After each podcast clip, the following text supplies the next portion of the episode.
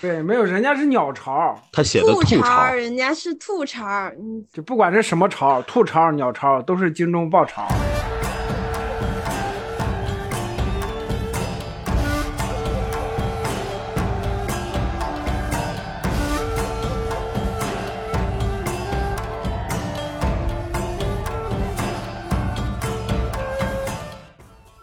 呃，某种程度上来讲，其实我们刚才聊的这几个作品都是相对偏上位一点儿的作品吧，就是不管是说流行度、讨论度，还是说整体的观感呀、质量上面，至少是我觉得差不多算是在同一个档次的吧。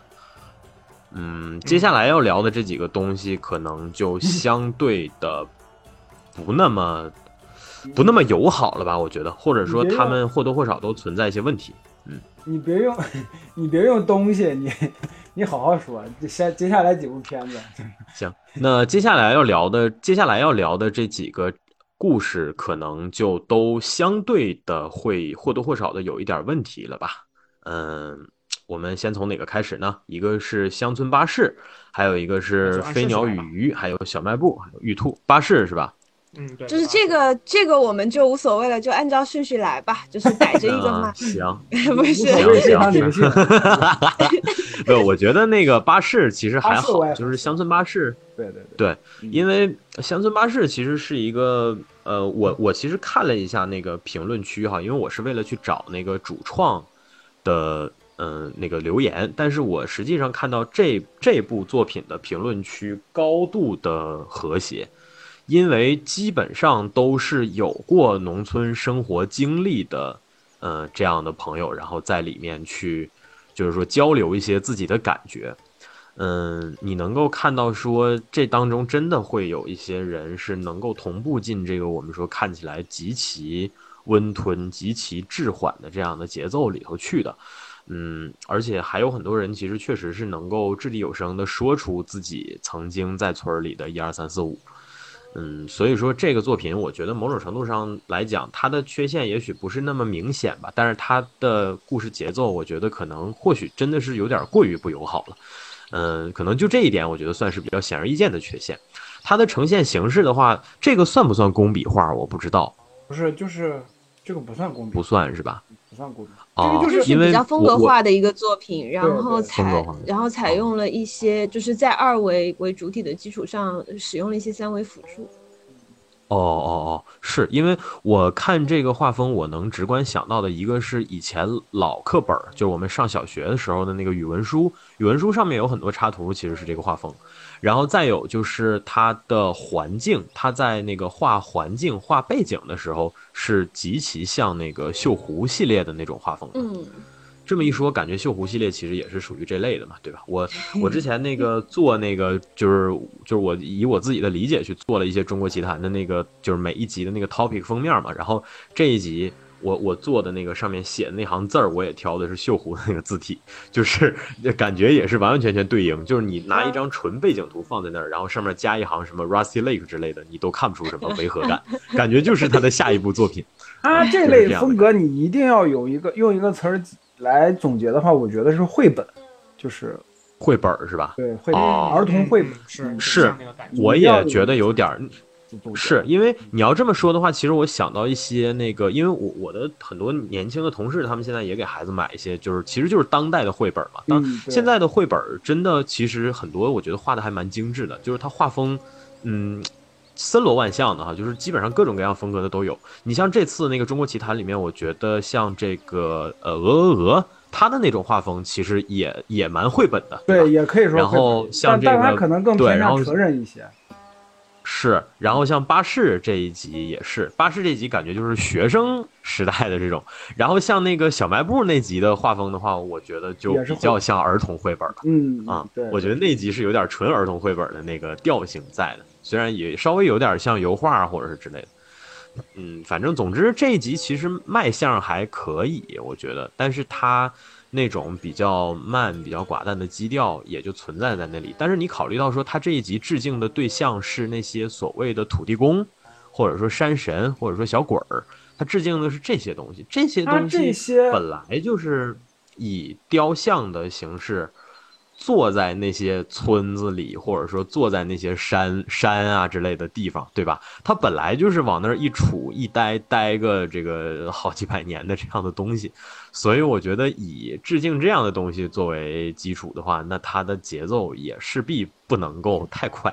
不是你你 A C A C 我我发了一个片子，就是这个是刘毛宁他在那个啊，就这个导演导演刘毛宁他在中传嘛，应该是中传还是北影我忘了，就是他。他毕设的时候的他他的作品，就是他的作品，所有的作品的风格调调就是这种，都是这个样。对，然后然后你说的那个土地公那些，我感觉就是林子怡开始说那种硬靠，就是就是因为他他自己的叙事风格跟他的画面风格就是这个样子。但是因为中国奇谭他要讲一个志怪的故事，那么怎么能把他的风格跟志怪结合呢？然后就把乡村里面一些就是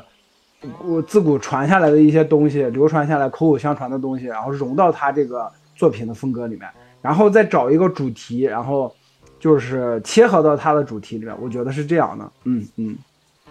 呃，那我来开麦说一下，就是首先第一就是呃，就是我一般看一个单独的作品或者评论一个单独的作品是不太喜欢把这个周边的信息整合起来一起弄的。那如果单就这个乡村巴士这个作品而言，我觉得。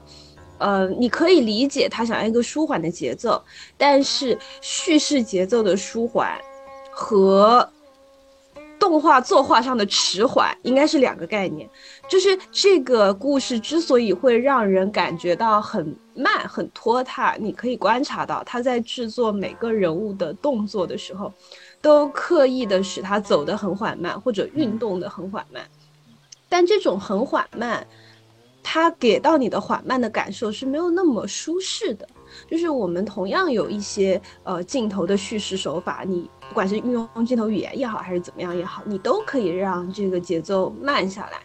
但你可以达到的效果是另外一种质感。那这一个嗯，就是乡村巴士的这集来讲，他所他所想要体。现的这种感受，想要想要讲的那个，可能有一点遥远了。然后过去的农村生活已经回不去的那种概念，嗯，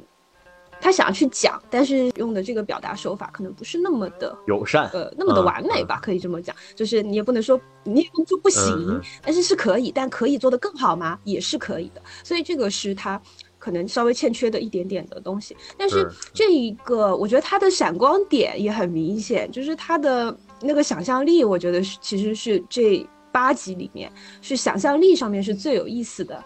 就比如说他那个瞎掉的那个三爷爷，对吧？他小孩就会觉得你瞎子三爷爷他怎么可能自己去就是自理呢？完全自理呢？一定是旁边有小妖怪在帮他，就是。他会有这样的想象，就是这种想象力方面是他的闪光点。那在制作上面，我觉得还是有所欠缺的。是，其实玲子刚才说的这个也是主创在解读的过程当中，他自己也有明确提到的嘛。他说，这个作品可能更多想要聚焦的还是孩子孩提时代想象力的那种萌发和滋长。我觉得某种意义上来讲，这个作品跟小满他俩其实是有点类似于这个左右互搏的感觉吧。就是，你像小满的话，他可能更多的注重的是还原那个孩子的真实的经历，或者说他并没有那么深入到他内心的种种细节，他只是展示那个过程。然后像这个乡村巴士的话，他可能就是相对的讲述的是这个小孩儿。自发的开始有一些这种，就是他自己的意志，他的自我意志在逐渐的觉醒，他在用自己的意识去构建周围的东西的这个过程，这个可能是他就是相对来讲做的，呃，和小满是另外一面的东西吧。然后你像那个他提到的一些，至于说更大一点的成长记忆和时代变迁之类的，这个议题的话，我觉得其实是就像我们前面说那个，呃，小小妖精那个前面为什么要那么具体的去描述这个小妖精的剥削，就是他作为一个劳动者遭受到的剥削和异化嘛，它其实都是用来这个迅速的引发大家共鸣的一个东西，只不过说乡村巴士选择的这个点可能，呃。就是受众是另外一群人吧，你可以这么说，或者说它相对的没有那么容易让人产生焦虑嘛。但是其实刚才你们提到的这个慢，我现在回头想了一下，因为这个我只看了一遍嘛，我我我当时是真的有焦虑的，就是我在他，就是我每次看到有人从门或者从路上要往另外一个方向走的时候，那个慢我是真的很焦虑。我知道这是我的问题，因为我其实总体上来讲，我摄入这些信息的这种方式也好。或者说我对文化作品的口味也好，最近这几年其实是偏重的。我日常在听的歌也都是快歌，我在看的东西也都是偏向于那种快节奏的、刺激性强的，或者是心理惊悚的。我看的都是这类的东西。我在这种环境之下浸淫已久，然后我再回头去看一些和我日常习惯差值特别大的东西的时候，自然而然的就会不耐受。所以说，看这个作品的过程当中，我确实是有过。不止一次的那种焦虑吧，但是也坚持着看完了，啊，就是没有那么没有那么看不下去的感觉，没有第六集那么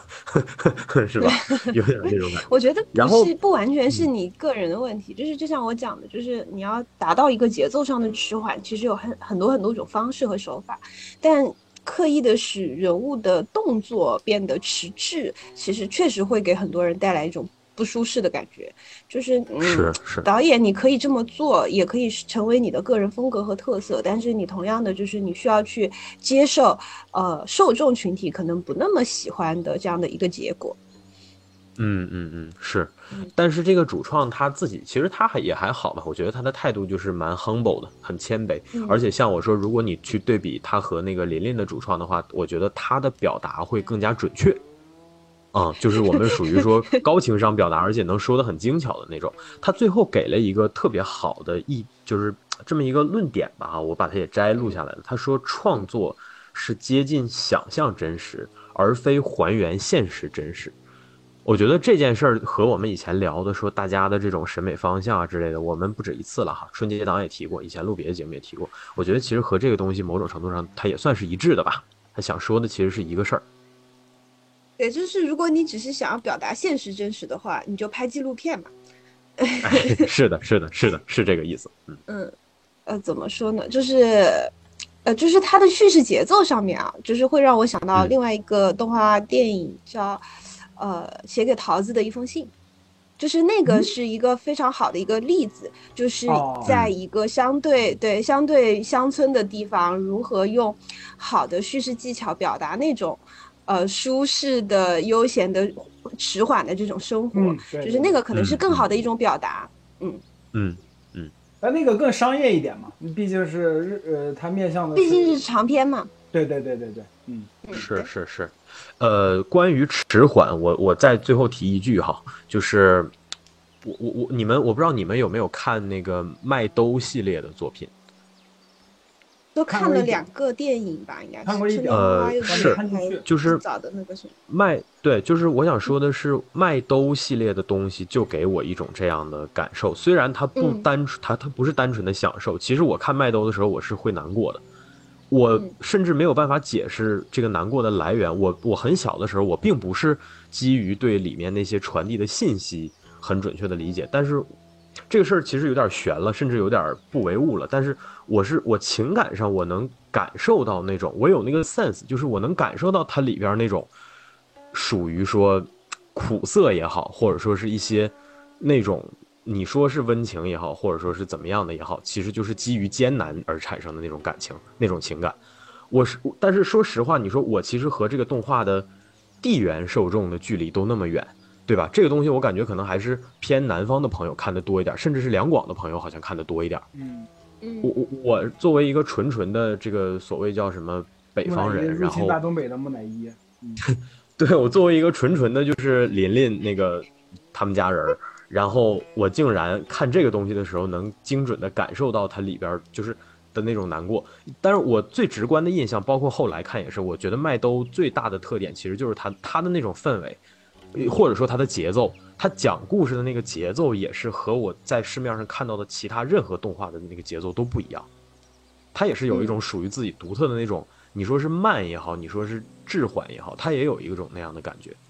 啊，它就是以一个有一点笨笨的一个普通小孩的视角去讲故事，然后这种笨所带来的天然的这种迟迟钝的感觉就很戳人心。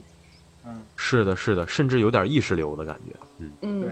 因为麦兜整体给我的感觉是那种就是逝去的童年带给他的那种淡淡的忧伤的感觉，所以就可能 A C 感体验到了这一部分，所以觉得会，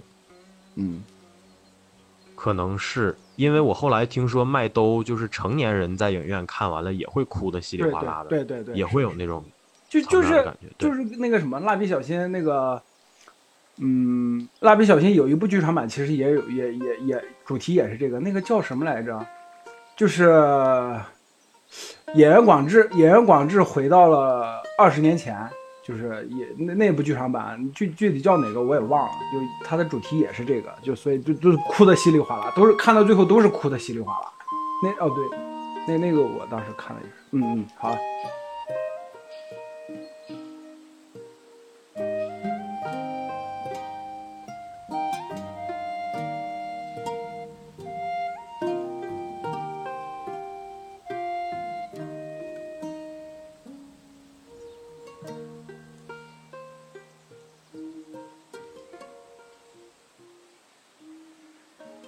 行，那下一个你们是倾向于把第六集留到最后，还是顺着顺着来吧，没关系。其实我觉得后面好的好的第六集和第八集就是都是不属于，就是不应该混迹在这个系列里的。行，那就第六集《飞鸟与鱼》哈。我比起《飞鸟与鱼》，我觉得它其实更像那个五十二赫兹，因为说实话，就是《飞鸟与鱼》这个意象吧，我看到这个，我第一反应是崔健那首歌，就是《鱼鸟之恋》。今天咱们录节目，那我我们年代一下就不一样了。我对想到的是林俊杰，呃，周周杰伦。我想的是那个什么来什么苍什么玩意儿的诗啊，就是不对，是那个泰戈不尔。来须你应该苍真的诗，来，这我靠，是吗？不 是不是，是这泰戈尔。个这个时候，喵晨，那那首诗，这个时候喵晨应该说想到苏打绿的飞鱼，否则你就是个假粉儿。我是假粉儿，我我其实真的就是第一个想到的是《仙剑奇侠传》第三部电视剧里面有一个叫什么“回头看不曾走远”，那歌叫啥来着？反正就是他唱这歌的组合叫青鸟飞鱼，好像如果我没记错的话。行吧，你说咱这都是一些什么奇形怪状的东西，就 反正跟这部动画一点关系都没有，就是一点我关系都没有。我觉得，对我我觉得是这样，就是这一集呢，最大的问题还是就就也不是最大的问题吧，就是它第一个问题啊，第一个问题是，你看啊，咱们前面这几集或多或少的，它跟传统是挂钩的。嗯，你不管怎么说，它里头涉及的那些意象都是传统的，但是这一集开始就完全的现代了。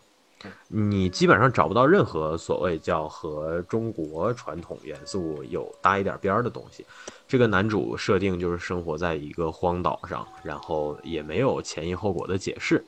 嗯，可能作者想的是说让你自己去脑补吧。然后，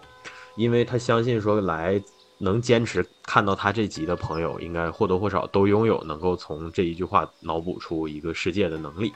所以说，他大概其的也就设定了这么个背景。然后，田螺姑娘的原故事其实是讲一个在考功名的书生，对吧？然后他这个风餐露宿的，吃不好睡不好，然后这个田螺姑娘呢，就是出现在他的读书的那个宅子也好，还是院儿也好，天天给他做吃的，然后给他。嗯、洗衣服啊，还是怎么样的来着哈？然后，呃，事实上就是田螺姑娘这个故事也，我觉得某种程度上它也算是一个基于你说对女性也好，说对这个就是女性伴侣也好吧，它可能是某种程度上它也是当时的人对这种事情的一种幻想，它可能基于这样的幻想出现的吧。然后，嗯，这个作者呢，他自己给的解读。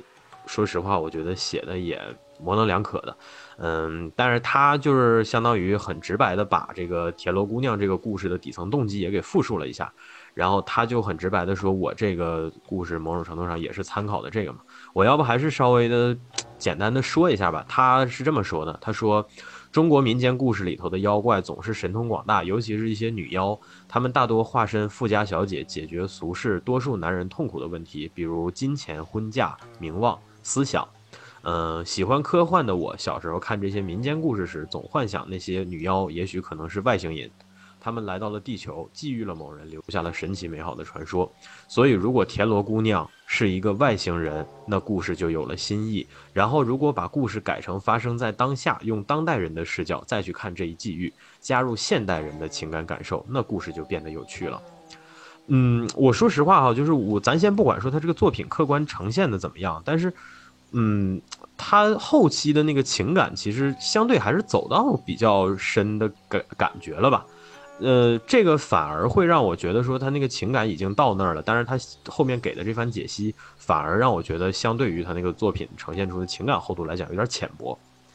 就是这这段文字会让我觉得稍微有点浅薄。然后我先说完哈，就是我先哦哦好，嗯，我先我先念完他的那个那个话，嗯，他说这个飞鸟与鱼，他们原本都生活在自己的世界，就如同我们的男女主，来自不同星球、不同物种，有着不同认知。突然某天，二人相遇，孤独灵魂碰撞，宇宙沧海一粟的时间里，他们相知相爱又分离。啊，这小诗写挺好。最后说，相对于宽广的宇宙空间和漫长的历史时间。两个人的相遇都是亿万分之一的概率，相爱相知更是微乎其微。我们要去珍惜生命中的每一次相遇，这个就是最后做结了啊。他最后的结论呢，就相当于其实你可以，你要提炼的话，真是表意的话，那他表的意就是让我们珍惜生命的每一次相遇，啊，这个就是他，这是来自主创第一方的解读嘛，最终这是他最终的落点。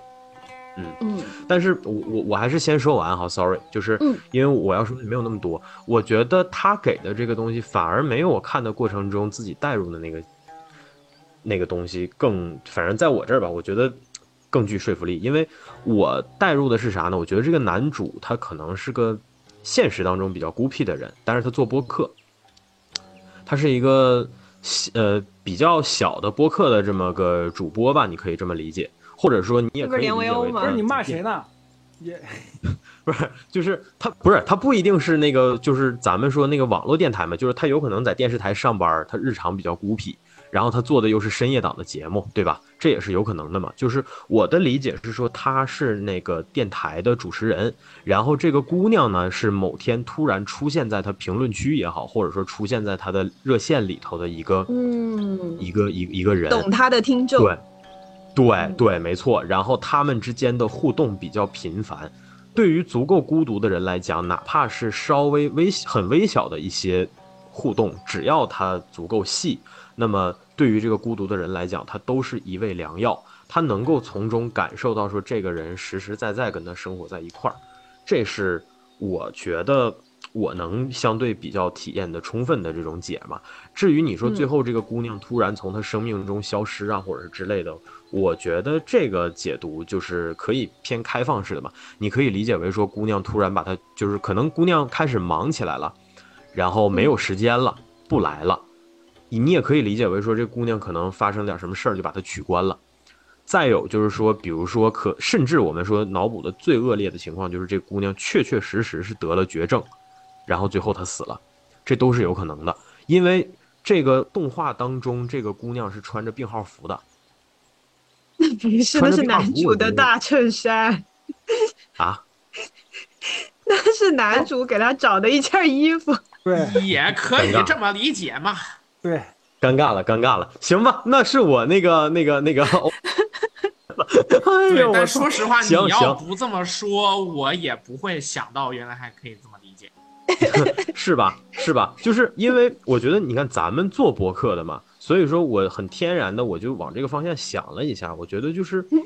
因为观众和听众和这个我们说那个呃，就是听众和主播之间的关系，某种程度上跟这个故事其实其实它是对应的。而且，那个你从这个角度上来讲的话，他这个故事其实某种程度上也行得通嘛。尤其你会想到说，这个男最后的最后就是失去了这姑娘之后。那个有几个镜头回到那个男主形神枯槁的坐在公交车上嘛，那一幕其实我觉得相当于回归到他现实的生活去了嘛，是吧？那你之前那一系列都是虚拟的，这个和我们所谓的就是做播客，它其实也是一个虚拟的场域，其实也能对得上。所以说，可能这确实是过度解读。我因为我其实看很多东西，我都会，我我现在发现哈，很多作品我都容易把它想复杂了。但是这个东西，我说实话，我觉得我要不这么想，我反而觉得它有点离谱。因为你看他整这么个，就是三选二的这个形式，是吧？其实说实话，三选二这东西，你要是 N 年前弄的话，没准还新鲜。但是现在这个时期，说实话，就是现在那些 B 站号称什么国漫又国创的很多动画片儿，人家都在整这个形式。而这个形式现在甚至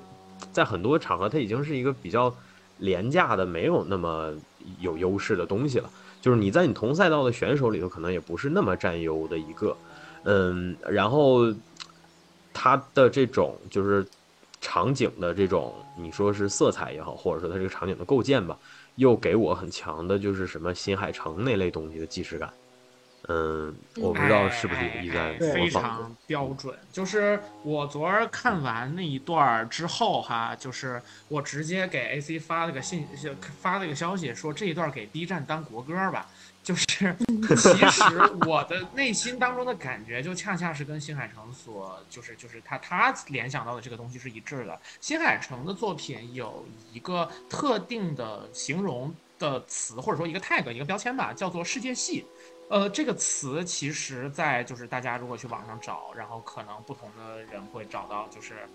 就是对这个词的一个解释，但是就我的理解，我觉得它其实描述的就是某种画面极其就是清晰，每一帧都可以当壁纸。然后，但是他所关注的主题是男女主角在这个世界上的孤独，然后往往会存在一个广角镜头，让这个主角处在身边，然后他周围的所有景色都随着广角镜头的，就是收光有一个巨大的畸变，然后给人一种你在这个世界上无所适从，万家灯火没有哪一盏是为我点亮的这种感觉，它和我们现在很多的青少年在青春期某一个时刻特别特别孤独这一点是有一个明确的对应的。呃，我在看到中间的那一段，就是就是我就有很强的这种感觉，就是这个男生呢始终自己一个人住在这个岛上，如果没有别人来呢，他也不会觉得怎么样。但当他拥有这个跟女孩的缘分，然后这个缘分又结束了的时候，他因为两个人最后的那个吻，甚至都不是两个人。而是一个人跟一个电子信号的吻，而就是沉浸到了一个非常美丽的世界里面。那一幕给我的感觉，当然它有着非常漂亮的透明一样的那种呃蓝色、粉色带着电子荧光的滤镜，但是在那就是它的情节走到最后那一刻，我的心中的感觉就是。我觉得每一个 B 站用户内心都拥有一样的情感，就是我的存在是如此渺小，我的孤独却仿佛可以装下一切。就是在那种很孤独的时候，然后你在这个地方看到了很多你所喜欢的东西，你非常明确的知道你身上因为那些足够优秀的作品而产生的内心的共鸣，然后身上出现的鸡皮疙瘩意味着一些事情。It has to mean something。嗯，但是呢，你又没有办法解释说为什么我的生活是如此孤独，我的存在是如此的渺小，然后所有的这些东西。会随着就有点像是这么一个画面，就是大年三十的时候，外面都在放着烟花，然后在房间里面灯没有开，然后呢，那一个一张孤独的脸只被这个笔记本电脑的屏幕所投射出来的荧光照亮。整体来讲，那一幕给我特别强的一种就这样的感觉，所以我觉得他所表达的东西，他所传达的东西是非常直接的指向，就是这样的一群人的，而他们往往都是 B 站用户，所以说。我最强的感觉就是这种，而因为我辨识出了这种感觉的具体形态，然后我可能就没有特别被这个东西击中。这些是我看完之后的感觉，这样子。哎呀，我觉得，嗯，A C 刚才说了一个词儿特别精准，就是离谱，就是，就是，就是弹幕出现，就是我当时看弹幕出现“田螺姑娘”四个字的时候，我完全没有往那方面想。就因为它呈现出来的状态，可能是因为导演受日本漫，就算了，受受新海诚影响太大了。就是他这个作品呈现呈现出来的状态，跟田螺给我的感觉跟田螺姑娘一丝关系都没有，就是新海诚，就三个字儿，新海诚。就是，是吧？是吧？对吧？就就是啊，我也是。而且往往就是跟整个世界和我的关系，然后电子讯号，然后一些非常清新的画面的特征，比方说蓝天白云、对对对，然后这个世界其实很美丽，但这个美丽的世界和你没有任何的关系，它没有办法触动你，你也没有办法介入它。然后呢，但是基于某一个契机，然后你和这个世界产生了真实的联系，然后往往就体现为说你在别人的心里是有所谓的，就是意识到这一点是最能让每一个年轻人，包括新海诚故事当中的主角，产生那种非常强烈的情感动因，他愿意为了这件事儿去做一一些一些行为，愿意怎么怎么样，可是到最后很可能那个事儿最后是事与愿违的。我觉得整个这一个路径当中做得最好的故事就是你的名字。然后其他的，他往前往后的作品，其实本身在表达的，就是到位的程度上，我觉得都比不上你的名字。嗯嗯嗯。呃，我其实想起了一个啥呢？我想起了黑镜系列，有一集是讲俩姑娘之间的爱，我现在忘记那集叫啥名了，我不知道你们还记不记得那集了哈？好像是在第三季。嗯，这一集情感的那个底色。给我是像那一集那样的感觉，我当时其实就不怎么喜欢那一集，但是，就是还是那句话，就是不喜欢归不喜欢，但是不影响我理解你，并且能够，就是说体会你这当中传递的一些东西嘛。就像我说，你不够酷，可能仅仅只是不够酷，但这不代表我会对你有什么特别大的看法或者之类的。所以这一集，我我我我会愿意说相信，就是说。他肯定还是有所指向的吧，就是说，嗯，他可能对于田螺姑娘这个概念的理解，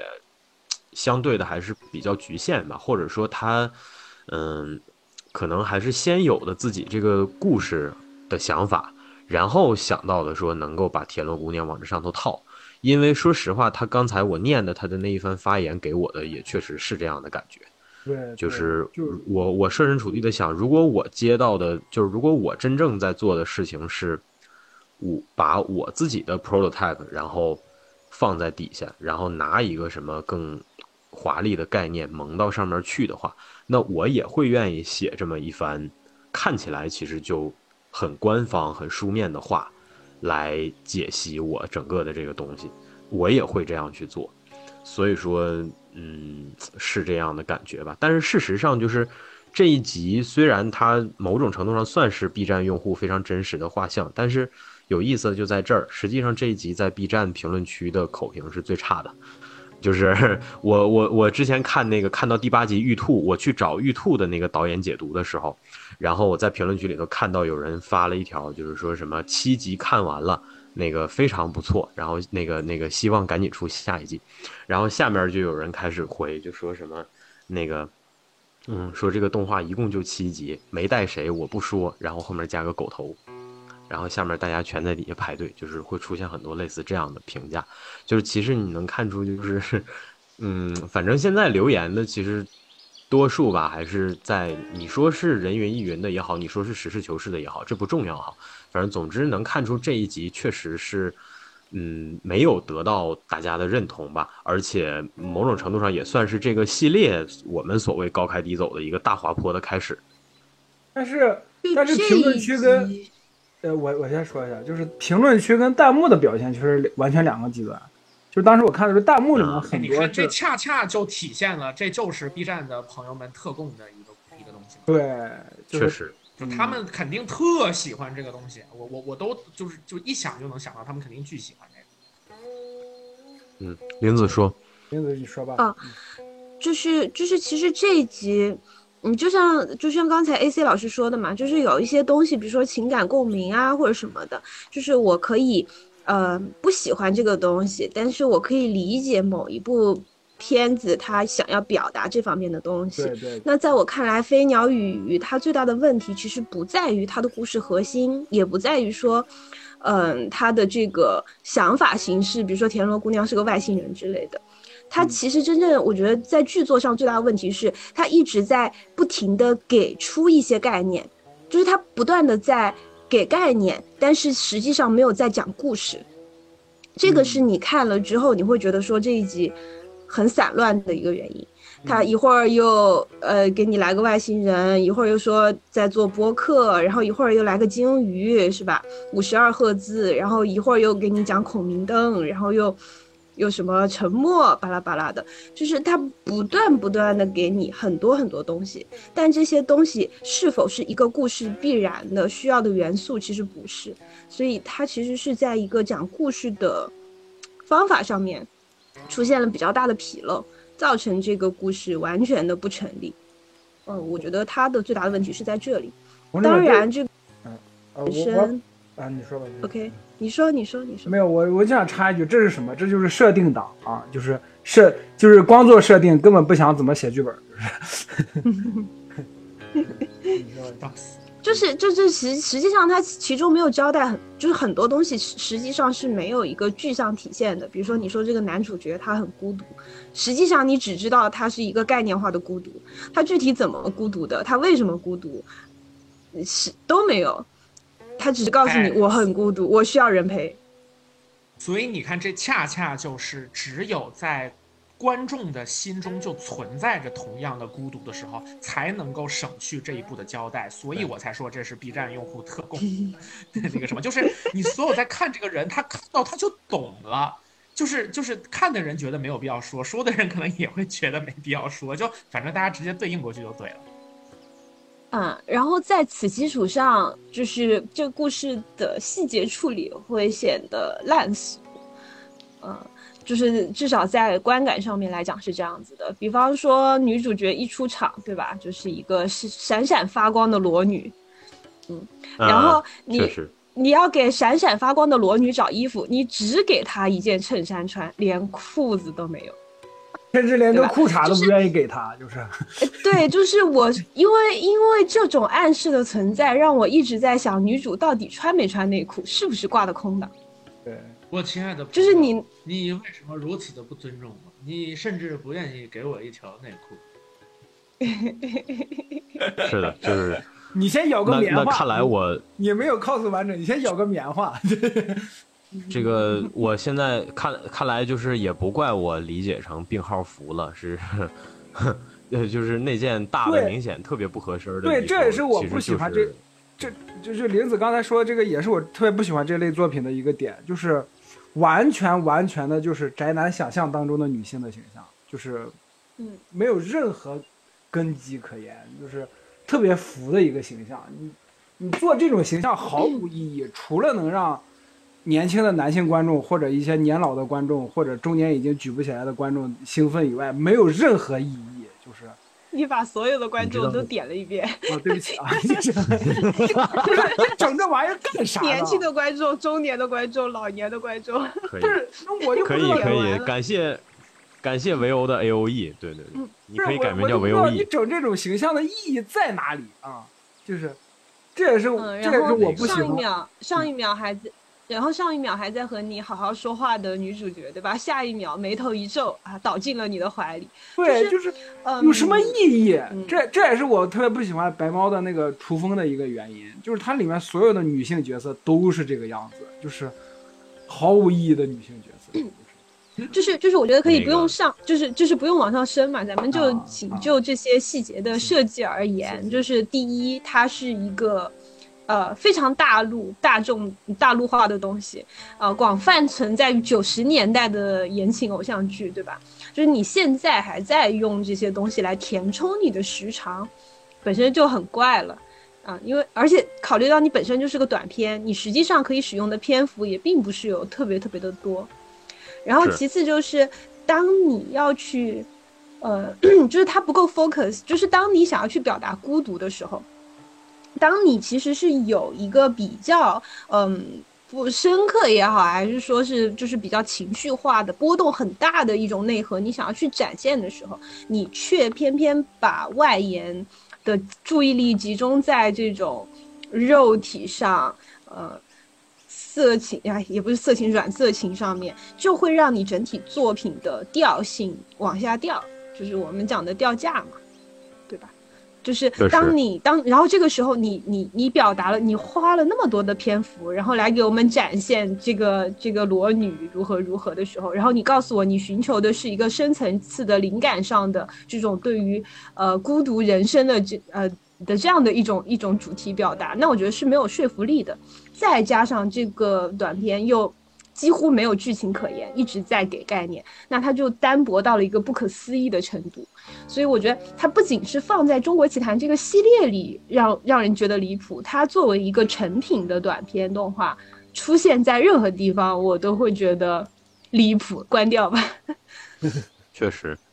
嗯，我一开始就是，其实说实话哈，我跟看其他东西的时候一样，就是我会愿意把我自己的思路或者我自己的期待跑得飞一点儿。所以说我在看这个东西的时候，我一开始本来觉得我想的东西是比他离谱的。我觉得说这个男主和这个女主是不是稍微的大家在一块努努力跑出去呀，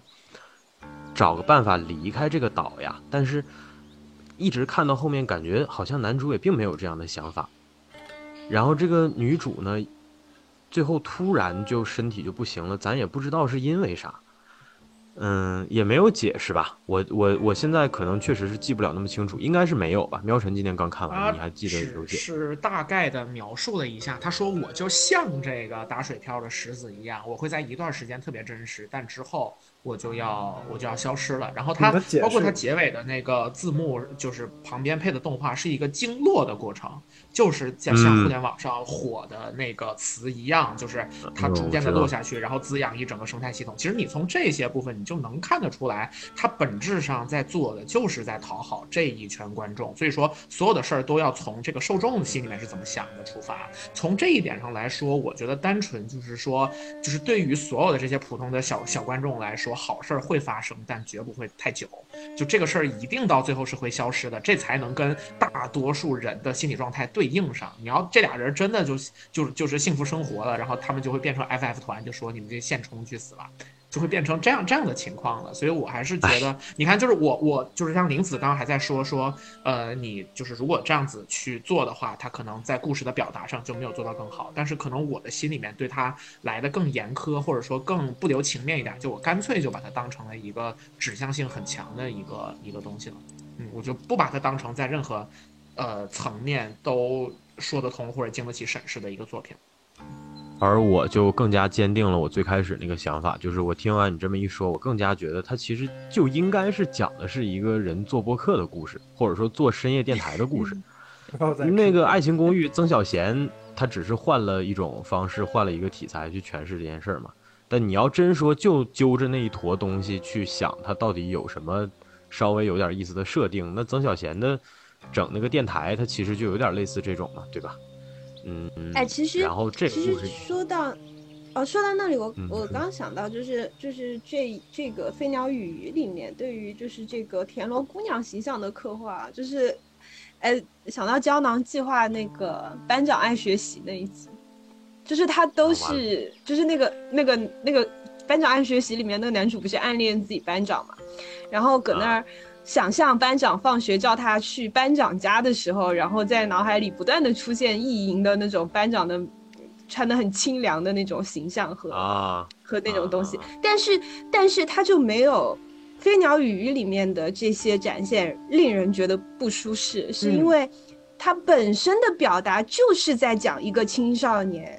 一个一个男性青少年类的内心。对他就是要表达这个东西，他就是一个很直给的，我就是想展现那一块的时光。那那这种表达就是 OK 的，我觉得就是 OK 的，就谁都会有性幻想的时期。可是你要把你要把这种东西扔在一个，然后说哦，我要表达人类的孤独啊，两个灵魂互相理解的快乐，然后你在这个时候加这些东西就很不合时宜。就是他的表他的表现形式跟他想要的内核不完全不是一个东西。他的表现形式纯粹就是纯粹的色欲，但是他想表达的是心理上的孤独，但是色欲跟孤独是完全两个不同的东西，就不能混在一起讲。嗯。嗯，所以朋友们就是做人做事都要 keep it real。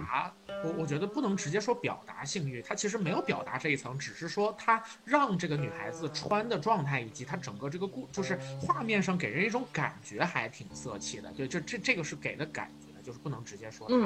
他是在表达这个东西。那他表达的是色气，呃，不是，那那我换个说法，就他表达的是一种色气的感觉，但是他的内核色系，嗯啊啊，对，是色系啊，然后但是他的孤，他的内核是孤独。就是这两个东西是没有一个因果关系的，明白吧？我是想说的是这个，就是即使你是就是你有了你有了这个你色系的这种视觉上的满足，你也无法填补你的孤独，明白吧？你孤独这个东西不其实它就是解决。其实它就是就是就是因为这些细节上和它的所谓的主体的表达上，呃，以及它的叙事风格上的这种混乱，造成的嗯。一个很强烈的拼接感，所以让整个故事都不那么成立。嗯，这个是就是就是你做一个故事，短片也好，长片也好，比较比较需要去避免的事情吧。对，或者说哪怕是这样，哪怕是我我我满足了我色系上的那个视觉享受，我以为我就可以解决我的孤独的问题，但是到最后发现我没有解决我这个孤独的问题，这个路程就或者是这个表达路径，我觉得也是 OK 的，但是他也没有做到这一点，嗯，是的，他就只是浮于表面的，最后说啊，呃什么。呃，孤，大家在城市里，大家都很孤独，每一个孤独的灵魂都值得被拯救，只是浮于表面的说了一一大堆这种陈词滥调，我觉得这个就不 OK。嗯，嗯，行吧，那就是这一集深刻告诉我们的道理，就是做人做事都要 keep it real，好吧？就是你怎么想的，就找与之相匹配的表达和诠释的路径就啊。就不要硬找一些模棱两可的一些大的大的那些词儿来给包装自己，我觉得这这这这个是最忌讳的东西。嗯没错，嗯不过说实话呢，就是刚才喵晨说的那个，呃，女主说我可能有的时候显得无比的真实，但是我更多的时候可能就像那个打在水漂里头的石头一样，可能一下就没了之类的哈。我觉得其实跟很多你说基于互联网上的这种，就是就就就是就是，其实你你这句话你提这句话，我觉得非常的必要，也非常的充分，是因为前面说这个弹幕啊之类的，那个弹幕其实那一条一条的弹幕，它其实就是这个东西。那一条条弹幕背后的人代表面上的就是这个涟漪。没错没错，就是这个东西。所以哎说也但是提这句话，我又想起来这这这一个片儿最好笑的点，就是在那么沙子那么细腻的沙滩上，真搁那儿捡到石头，搁那打水漂了。好了 好了，咱们不要咱不要再这样，咱们迅速进入下一环节吧，就是可以可以可以，行，我们就把它当个水漂先打出去吧。好的。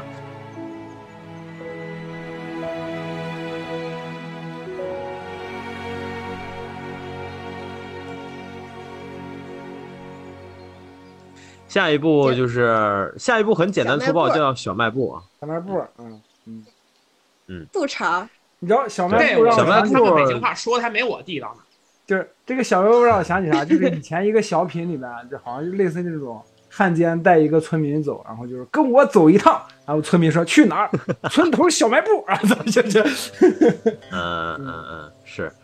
这个小卖部的呈现形式，我当时也没找到对应的东西，所以我就写了一个现代绘本儿。呃，刚才你们这么一说呢，看来我写的也是没错的哈，对就是它对就是绘确实是嗯纯纯的绘本画风。然后它其实应该也用了一些，它它也不算三选二，它也不算二选三哈，因为目前为止那个全世界的二选三的动画好像一只手数得过来吧。最有名的就是前几年那部《克劳斯圣诞节的秘密》，那是唯一一部商业动画电影用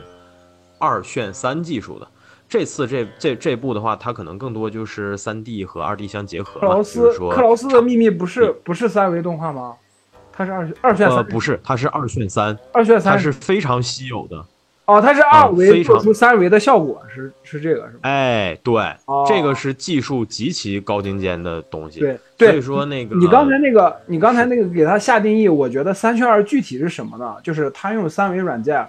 特意的去追二维动画的效果，这种我觉得是三选二。是但是你像小卖部里面，小卖部里面它就没有去刻意追二维的那种效果嘛，它就是一个，它很明显就是一个三维的动画，然后放在了二维的背景里。是我觉得这这个就没有必要非要说它是三选二。是是是是，确实，所以我后面也没有没有加嘛。然后它这个致敬对象的话，我说实话哈，我觉得那个贴纸那个东西。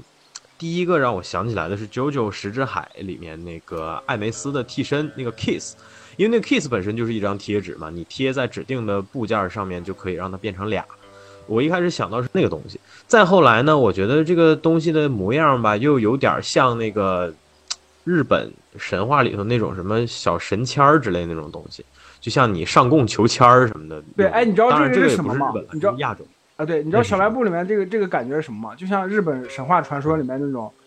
呃，九十九神灵，还是那那个词儿是什么来着？我想不起来了。八百神灵八，百万，哦，对，八百万神，就是日本他的那个神话，他的他的民间传说是这样的：任何物体都有神性，或者任何物体都可以嗯成为妖怪，什么就所以就是那种八百万神灵，就是百鬼夜行，就是其实就是这件事情。有点那种感觉是是小卖部有点那种感觉。是，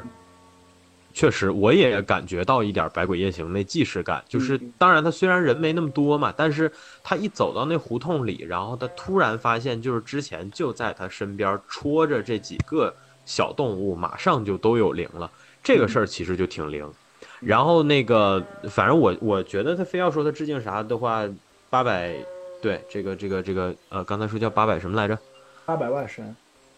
八百万神，对对对，八百标兵奔北坡，对。对我还写了个什么猫妖之类的哈，我其实本来都想写罗小黑，但我一想我前面都写了海房主和那个德鲁伊了，是吧？我们就别全世界各地 凑个遍搞这种离谱的事情然后奔北主创坡，这个主创解读他自己写的非常的呃简单，但是我觉得也是因为他这个作品的内容表达本身也不复杂吧，就是它其实是属于用有限的资源，在一个不那么大的格局里头完成了一次非常呃镇定自在的这么一次内容表达，所以说他写的也很很很很具体，然后我也给他概括了一下，就是他想要通过这种烟火气和市井之间的这种气息，传递一些小小的这种美好。因为这一集某种程度上可以和前面我们说那个，呃呃乡村巴士那集对吧？它这两集其实某种程度上也算是一个左右互搏的关系嘛。巴士那集可能更多是讲这个孩子的心境，以及一个能力有限的人他在，呃用自己的认知外向的去，嗯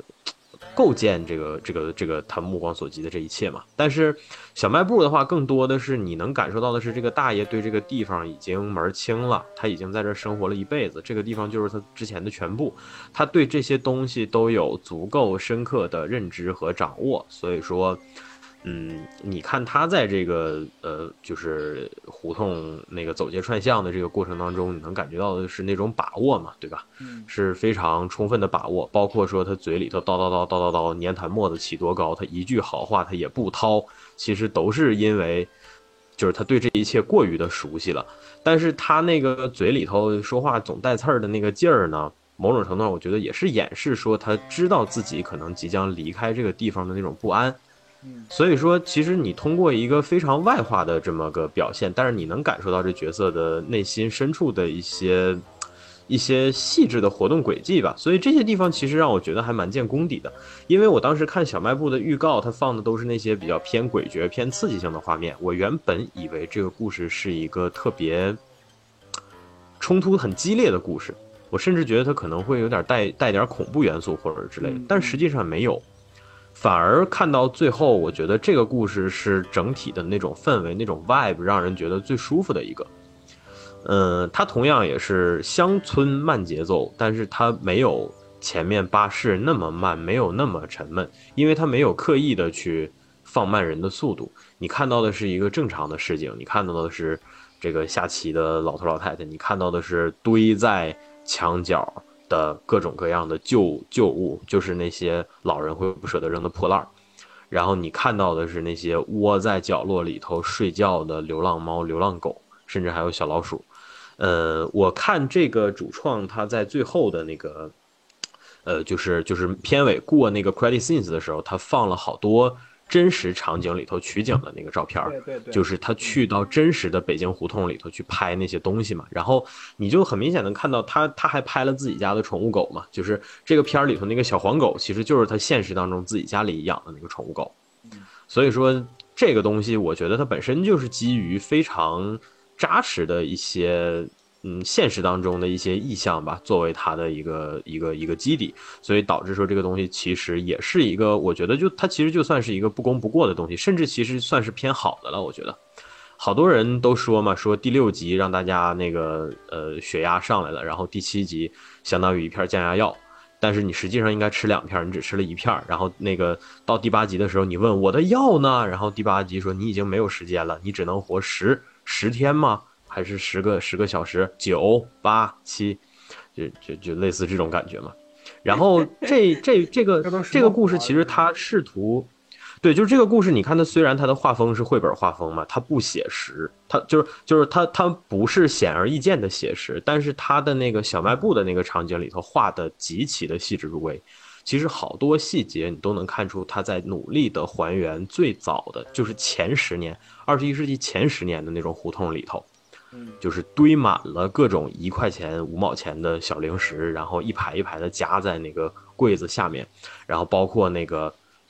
雀巢的冰柜，对，没有，人家是鸟巢，你精忠报不，巢，它是兔巢，他写的兔兔巢，人家是兔巢，你怎么回事？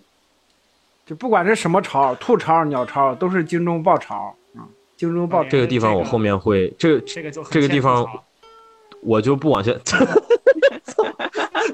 当时说啥？那么那么会押韵，怎么不去考研啊？当时说啥？对啊，不是你怎么不去说唱啊？我操，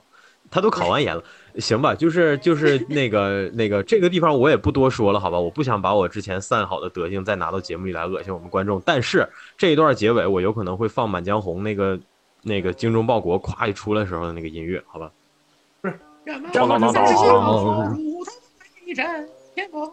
其实这个其实这个故事，我觉得就是怎么说呢，就是让我觉得非常非常遗憾的一点是。一本应该是亮点的那个老爷爷进了房间以后，那些老物件围着他玩儿，那一段其实处理的并不好。嗯嗯，对，有点乱。嗯，颜色颜色也好，构图也好，嗯，那些东西们对对这个老爷爷的亲昵程度其实都没有展现的很好，就反而就是就是你嗯期待中的那个最高潮的部分，最有奇丽幻想，就是最可以梦幻又美丽的部分掉下来了，就哎，非常非常的可惜。明白了，明白了你说的意思，就是你哪管像田小鹏一样都做成那个一帧一帧静态的画面放到片尾呢，对吧？我觉得比你展示那些 现实的那些照片儿还是要有意义一点的。确实就主，要那些小玩意儿们太花花绿绿了，就是太太花花绿绿了，嗯。就是关于可爱亲昵这个表现力这点，就是不得不夸一句。虽然我们总是骂达斯米奇，但是不得不承认的是，迪士尼在这方面真的是冠绝古今的好。就是尤其越早期动画片里头那些小动物画的，就是你知道它故意长得胖乎乎的、毛茸茸的，然后就是而且那个一就是眼睛、鼻子什么都特别。就是就是很水灵灵的那种感觉，白雪公主里那些小兔啊，然后那个那个小鹿啊之类的，然后包括像小飞象里头那个小象跟他妈妈之类的，就是各种贴贴啊之类的，这些东西真的是看一回掉一回眼泪，因为他画的就是那个东西本来就太可爱了，你知道吧？你像白雪公主还好，但是你像那个小飞象里头，你一想到她是那样受尽苦难的，然后跟他妈妈重聚啊之类的，那个东西真的是我操，就是嗯说真的，就我一大老爷们儿我都不敢。对对对，没错每。次看小鹿斑比站起来那一段，他站起来就开始哭。是的，是的，是的，确实斑比就是站起来就是呈现形式的功能，是的。然后小小卖部那个，就反正我觉得最最可爱的，其实就是那个小石头狮子说，那个抹布放头上冰冰凉凉，好舒服。那一下我是被可爱到了。嗯，确实但是确实它就是。对，但是它的可爱就就就仅限于此了，就是画面上面确实没有给到太美丽的部分，就是哎，是是是，稍微遗憾。嗯有点可惜，就是。所以这个作品，对对对，所以这个作品可惜整体也算是一个，对，也算是一个怎么讲呢？就是短板很明显吧，但是嗯，它的缺陷都是点，它没有那种原则性的缺陷，对，所以也算是一个中规中矩的东西。嗯嗯，就是它放在第七集，嗯、很好的就是隔开了第六集和第八集，让这平衡个就是拯救了这个系列的评论。对对，就平确衡了一下是的，是的，没错没错。嗯，好吧，那就最后一集了啊，这个玉兔啊，玉兔，也是我们这次选送的哦唯一一部。咱直接过吧啊。呃，这期节目这个就说完了。至于吗？不至于吧？你先让林子本来说。哦，我稍微补一下小卖部的那一集，就是还有还有两个地方想要补充一下，就是其实它那个市井的烟火气，呃，就是呃一些细节方面我觉得做的很好，就是包括老爷爷去就是最后回家吃炸酱面的时候，就是他只是去切了配菜，那个炸的酱是之前炸好的。然后嗯保鲜膜一掀，然后就可以吃。然后包括到最后结束的时候，那个那个像是杂音一样的那个蝉鸣，那个真的是北京夏天蝉很多之后会出现那种很多的哎蝉鸣加在一起之后错出现那个怪声儿，那个啸叫一样的怪声。没错，没错，就这没错，对，些东西都非常非常的脚踏实地，就是让是的是小卖部这个片子，对，即使是没有那些就是所谓我我觉得缺失到的奇丽幻想，但是在烟火气上面，我觉得是做的非常非常好的。细致入微了，可以说是、嗯那个蝉鸣，那个现在已经不光是胡同了，就是那个在城区，尤其在小区尤其明显。我们都管叫大合唱嘛，就是那个时候，因为我、嗯我之前那个上学的时候，暑假一暑假我就我就我就回北京，然后我我基本上天天晚上都能听到，我靠疯了，简直。原来你也是北京人啊，你也是不不不，就是就是说这个说这个东西，其实我觉得就是这种生活感，它就是周奇墨讲脱口秀会用的那个嗯嗯嗯嗯，就是这个东西，就是对于装修的那种模仿。对，嗯，我我我的房子呀！哎，对，就是这个东西，是的。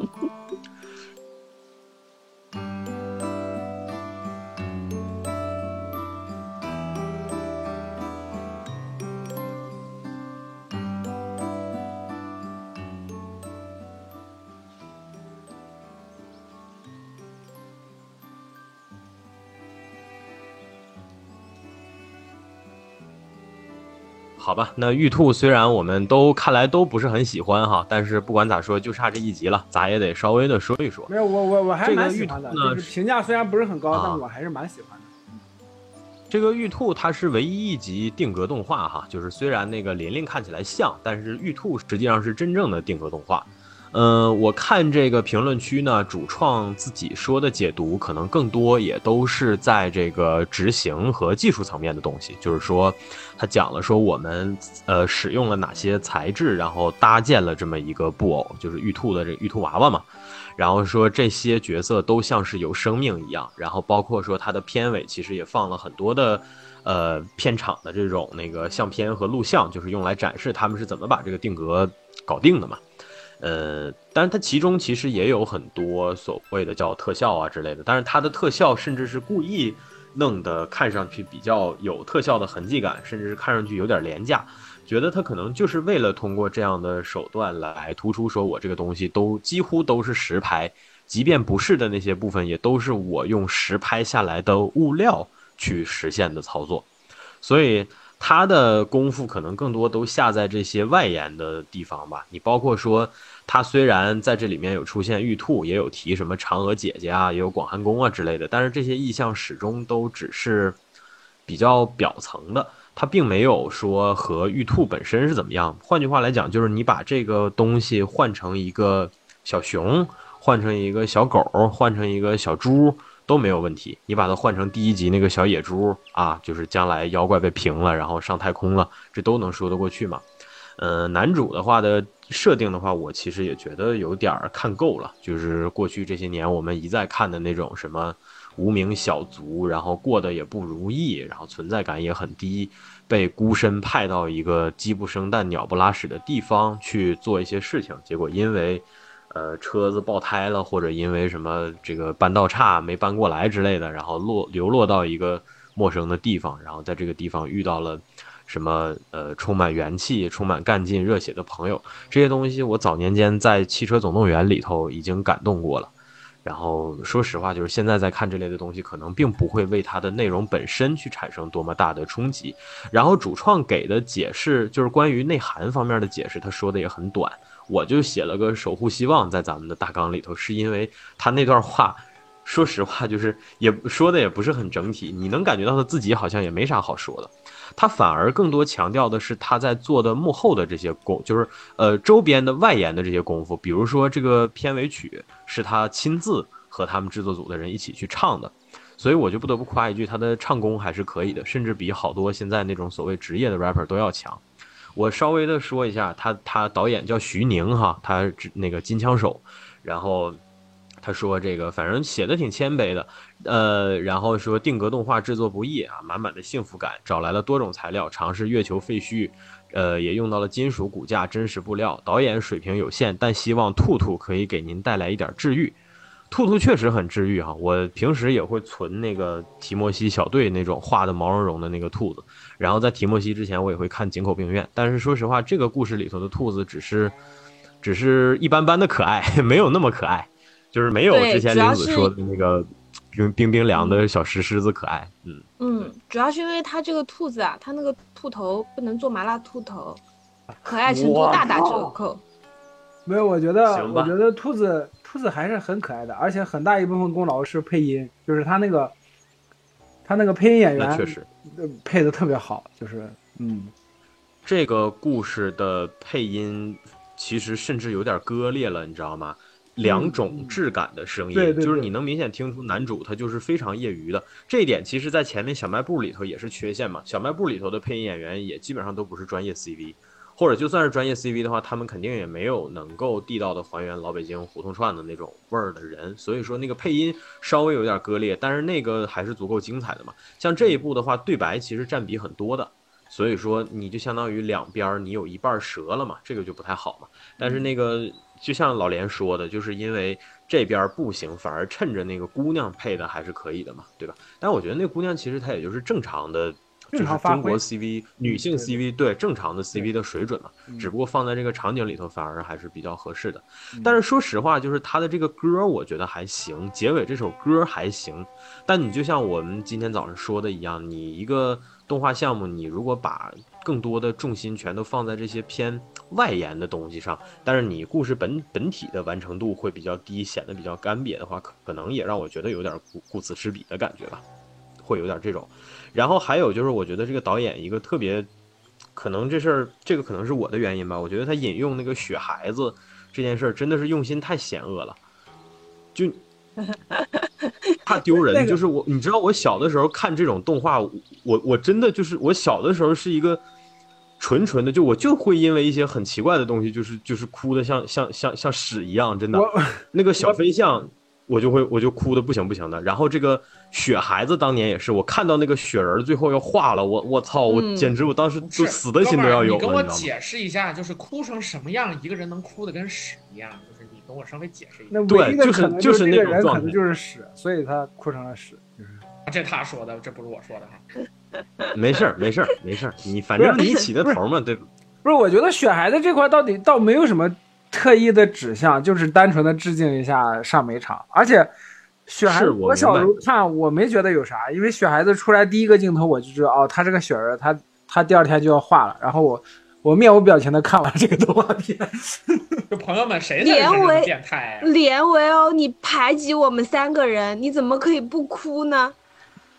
不哭，孤立我们三个。啊，怎么能不哭呢？原来这一集开头的时候，就老连就就就如此有先见之明的用哭腔开场，原来是因为这个呀。对，我来就跨越了这个录制的。这样的话，我们对我们这一集就形成了一个时空的闭环。对啊，是的，就 trigger 起来了。就是这个是我自己的原因了，所以我写了一个所谓什么童年大屠杀的之类的，就是因为当年看这个真的，我也忘了是因为点啥了，反正总之吧，就是我。而且说实话，我也知道雪人最后会画。我那个时候知道雪人最后会画，但是你他妈非得在这个短短的故事里头让我看到他干嘛呀？对吧？你你你多恶心呢？你多多恶毒啊！我会我会有这样的感觉。所以不是说他引这个东西有什么指向，只是说他我恰好让我看到了，就类似于那个那个什么你们喝酒划拳，结果突然触发了那个关键词，然后把冬兵。啊，整的发疯了，就类似这种感觉。你恰好说出那几个词，把他整疯了啊，就类似这种感觉。然后就是我说实话，我觉得比起那个中国奇谭吧，我觉得这个故事更适合加入到那个胶囊计划那边。嗯，对，嗯我也觉得是。就是我我为什么说觉得这个片子，就我刚刚为什么要那么说呢？是因为我觉得这片子没啥特别多好聊的。那嗯这个呢，不是所有制作动画的工匠的问题，实际上它里面的多数的效果，我觉得还是挺好的。小兔子也很可爱哈、嗯，但是呢，就这个故事最后呈现的状态，让人觉得它不值得太多的讨论。就是从这个呃宇航员不小心碰到了意外，到这个月球上开始，你就知道他要么就是逃出来，要么就是他不想逃。就像 A C 刚刚说的这种，一个很有干劲儿的角色拖着一个没有干劲儿、更明白自己现状的绝望的人，两个人一起面对这个情况，在太多太多的故事当中都出现了。呃，我脑海当中想到的第一个例子，我跟你们讲，就到什么程度呢？是教授易小星拍摄的电影版《万万没想到》。那个里面在修炼的白客和杨子姗跟那个孙悟空，刘星子墨扮演的孙悟空，这仨人是这么一个情况，就你足以看得出他是多么的烂俗。然后呢，在这个状态之下，就是我们不是说一个东西、一个题材、一个故事的框架烂俗，它就不能被讲出来了。但是你得找准它当中最重要的部分，以及你这个故事当中最独特的部分讲出来。你看这个故事当中，他花了大量的篇幅去跟你讲一个什么事儿呢？就是这个男主角想死，然后小兔子把他拦住，然后他一次呢，小兔子拦住他；第二次呢，小兔子拦住他；第三次，小兔子还是拦住了他。然后小兔子领着他看了他的主人的卧室，然后果不其然，他们俩闹翻的一个 一个缘由就是那男的不想继续伺候这小兔子了，他他直接向小兔子点出了说是你主人不要你了这种事儿，就。这个动画短短的十几二十分钟当中，没有任何一处的情节是能够超过观众第一个在脑海当中想到的情节的。然后所有的东西都是如此的老套，如此的无聊。然后他竟然觉得大家会觉得就是男主角翻来覆去自杀那一段很好笑，然后让他一直去重复这个行为，一点意思都没有，一点意思都没有。可是他就硬生生的能在那跟你拖个五到六分钟的时间，这一共就十来分钟的动画，五到六分钟很宝贵。你来讲这么没有意义的一个事儿，然后呢，小兔子听到了他说的这个话之后什么反应？这个这个故事不说。然后小兔子是怎么样决定继续去帮助这个男主角的？为什么不说？然后男主角发现小兔子帮了他之后有多悔恨不说。然后所有的这些部分反而都一笔带过，然后到最后整个这个故事你会发现，就是花很长时间，小兔子在跟这个这个闹，然后到最后男主角决定去救这个小兔子，就这些事儿，所有的东西都是那么的，就是 predictable，你直接看看开头你就全部都能猜到这些东西，那我看你这个动画干嘛呢？就是我我我唯一能够想到这个东西让我喜欢的，就是那个小粘土人，一个一个都挺可爱的，就就是我对他的感情是一个我对可爱的小手办的感情。那就是我觉得他完全因此而完全不配，就是进入整个中国奇谭的这一系列的故事。然后偏偏他们还拿这个故事来收尾，我觉得这个东西就是在故事的写作和制作上都非常非常的不用心，这一点让我很不满意。嗯，这个不用心啊，就是昨天呃阿金用一个字就把它完全概括了。他跟他看了两分钟，说留下一个字评语，然后掉头就走。他说土。哎，没错，我呃还以为没错我还以为他要说操呢，就是就是这么回事儿。他就是你我以为阿金，我我以为阿金会说虚，因为虚是我对这个东西最直观的感觉。什么虚哪个虚？啊月牙天就是冲啊嗯虚弱的虚是吗？就是对对虚弱的虚嗯，嗯就是嗯，不过阿金阿金阿金总结的这个图，我也觉得也非常到位，就是嗯，就是毫无新意，全是烂俗。然后，而且他还有穿帮镜头，不知道大家有没有发现？哪里有？就是啊太抽象了。就是真的？就是因为这个，因为这个宇航员他不是，嗯，他不是昏迷了嘛，然后后面他就用他头盔上的那个监控小摄像头倒倒放，想看看发生了什么。然后其中一个镜头呢，是在第三方视角拍到的 小兔子和他，就是那个摄像头是哦捕捉不到的画面。哦，哎，我觉得呃其实我那个我反而觉得这部片子里面有一个闪光点是哪儿？就是嗯，呃当然是我是唯一的闪光点，就是 我不知道他们定定格他们做的还是很细致的，虽然我觉得这个就是一个下功夫的事情啊。对啊，就是就是在预告片里面就有，就是呃，就是两个人第一次见面的时候，两个人同时说了一句：“你是来接我的。”我觉得这个很有意思，就这句台词。啊，对对对，这嗯算是唯一的一个可能说有点灵性、有点灵魂的这么一个对对，就如果这整整部片子里面充满了这种灵性，我会非常喜欢这个东西。但是很很可惜，只有这非常可惜对对，是的，嗯。而且其实说到底啊，就是动，就是定格动画的技术，其实发展到现在，它已经就是不能称之为就是一种特殊的技术了。对对，就是很多时候我们去看一些呃定格动画的作品，它都是以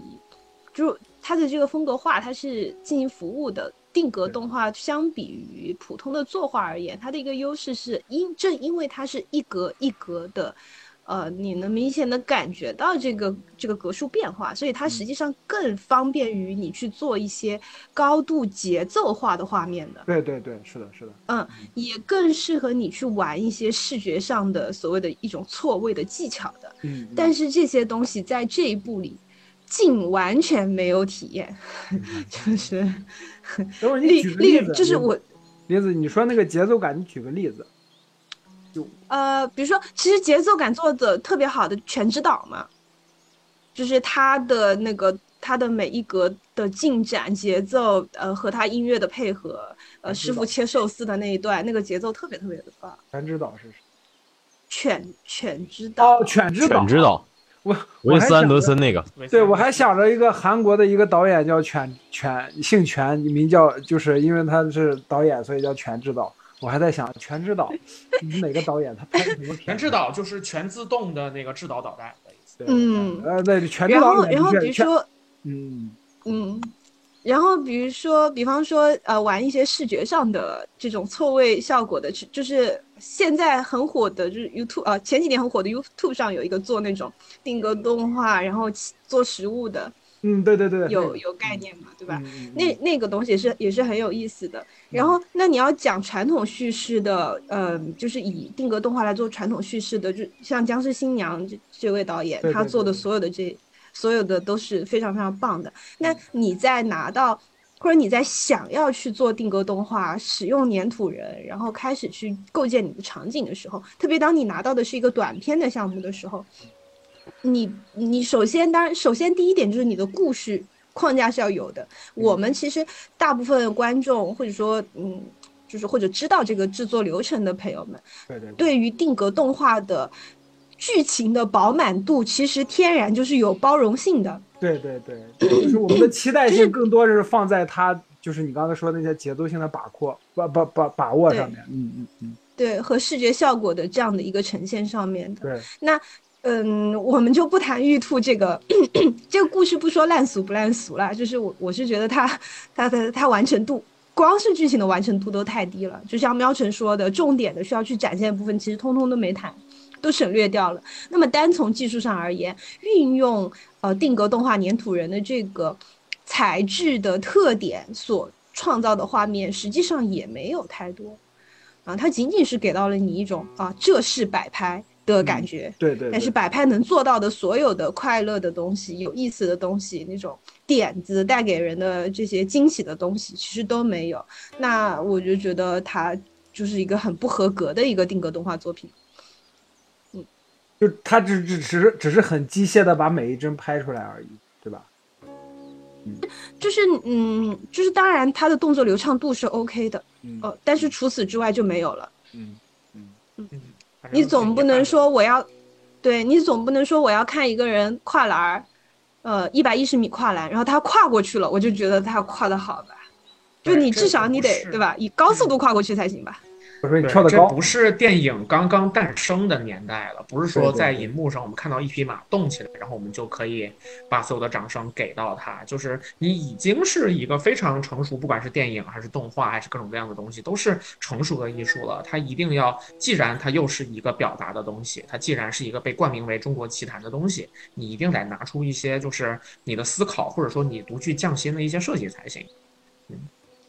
呃，我刚才那个快速的，就是在你们说的这段时间，我快速的把这一集的幕后花絮过了一下，然后这个主创他基本上讲的都是他们怎么做出这个角色的木偶，然后讲的都是怎么搭建场景，包括说怎么营造出这个太空服啊或者之类这些东西的质感，就是你能看得出，其实跟咱们之前说的是一致的，就是它明显是在，呃，工艺层面会更加的执着一些，而且包括他后期去强调的也是这些东西，反而可能在故事那方面没啥好说的。这个没啥好说的呢，你也可以理解为实在，你也可以理解为说那确实就是对嘛，毕竟它也确实故事很单薄。但是某种程度上来讲，可能就让我想起我们之前聊杨戬的时候说追光他们家，追光他们家一直以来也都是嘛，对吧？就是说我对于我这个故事。整体呈现的呃舒适度啊，或者是之类的东西，没有那么直观的概念，或者说我甚至压根儿我就不在意。我做一次不行，那可能是我没有经验；但是我如果做了 N 多次，依然还是类似的体感，那说明我可能确实是没有打磨，没有下功夫去打磨这个东西嘛。呃，然后考虑到说他们团队现在可能更多还是在做定格这个领域投入的比较多，所以说出现这样的状况呢，虽然说客观上确实是比较缺，但是。嗯，也某种程度上也能够理解吧，就是说看了他们的这些幕后啊，能大概知晓他们是怎样的一个工作状态和一个态度。嗯，所以说还是希望说，今后能拿出更多出彩的定格作品吧，但是不一定非得说就是。嗯，在这个奇谈，或者说在这样，就是在这种项目上，其实可以尝试另辟蹊径，做一些偏独立一点，或者说可以允许任性一点的这种项目，其实也不是，也不失为一个好选择。嗯，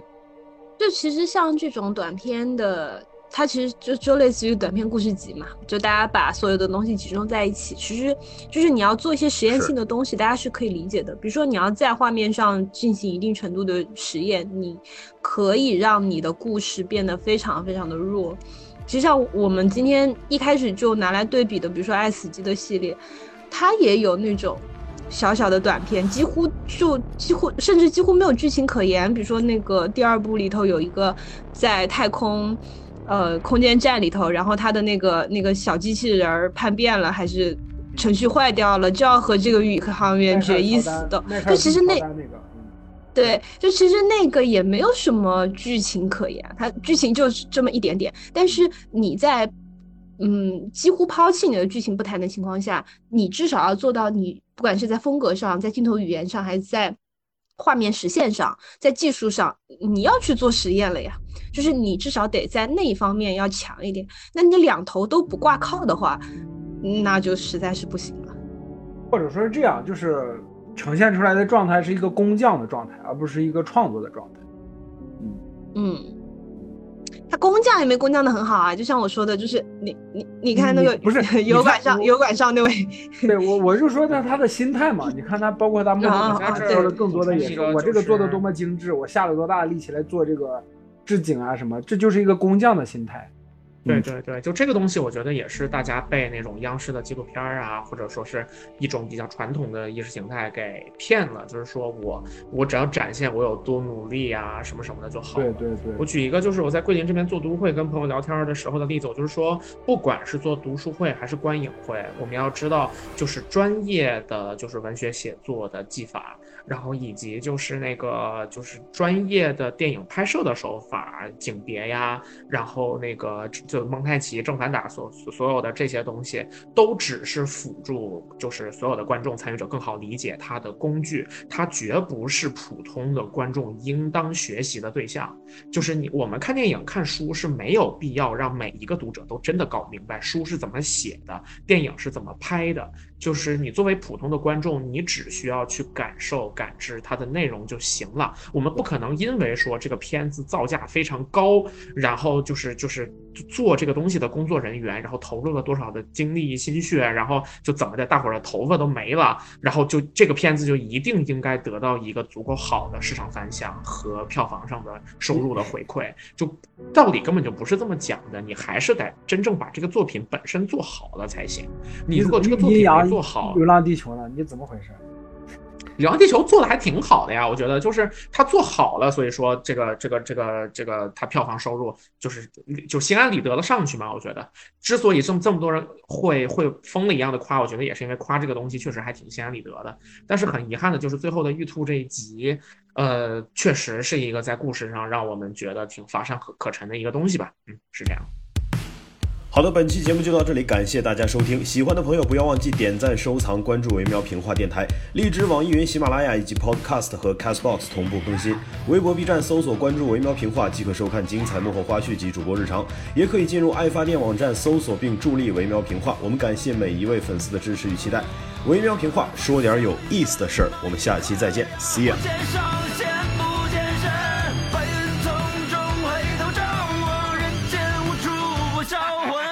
翻开重写谱的第一页，介绍了八方四界，急切了想要记录一切，让想法碰撞直接。且看几度云棉花糖搭配如意金箍棒，还是风火轮的滚烫，那感觉会不一样。后有舒克贝塔，前有斗战大圣斗，哪吒二爷送我大刀，教我骑着摩托大撒把。财神捧金盆不洗手，more money more，寿星老你怎么额头有？梦涵 you gotta go。女娲娘娘正在天上忙忙叨叨修补长空，还没完工，低头发现后羿半空又多了个洞。一通电话，徒弟老儿有事儿，他先溜了溜了。电话发生誓十指不停，搓着喊着摇啊摇啊。飞向云端那一刻呀，不见上仙不见身，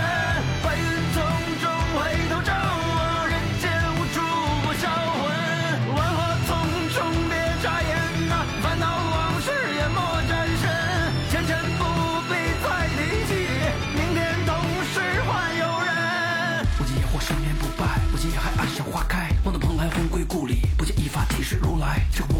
自坏，灵从何来，生意何在？梦见颠倒轮回六道，谁都换我异想天开。不见野火生莲不败，无见野海岸上花开，梦断蓬莱魂归故里，不见一发即是如来，见怪不怪，奇怪自坏，灵从何来，生意何在？梦想颠倒轮回六道，休得换我异想天开。小把众星捧月，只为奇谈百相不应有恨，待我一呼百应，但寻八十知己，前途莫问。嗟乎此生足以得一心，只为一人了凡尘，万众生看我踏破星辰。嗯，飞向云端那一刻呀。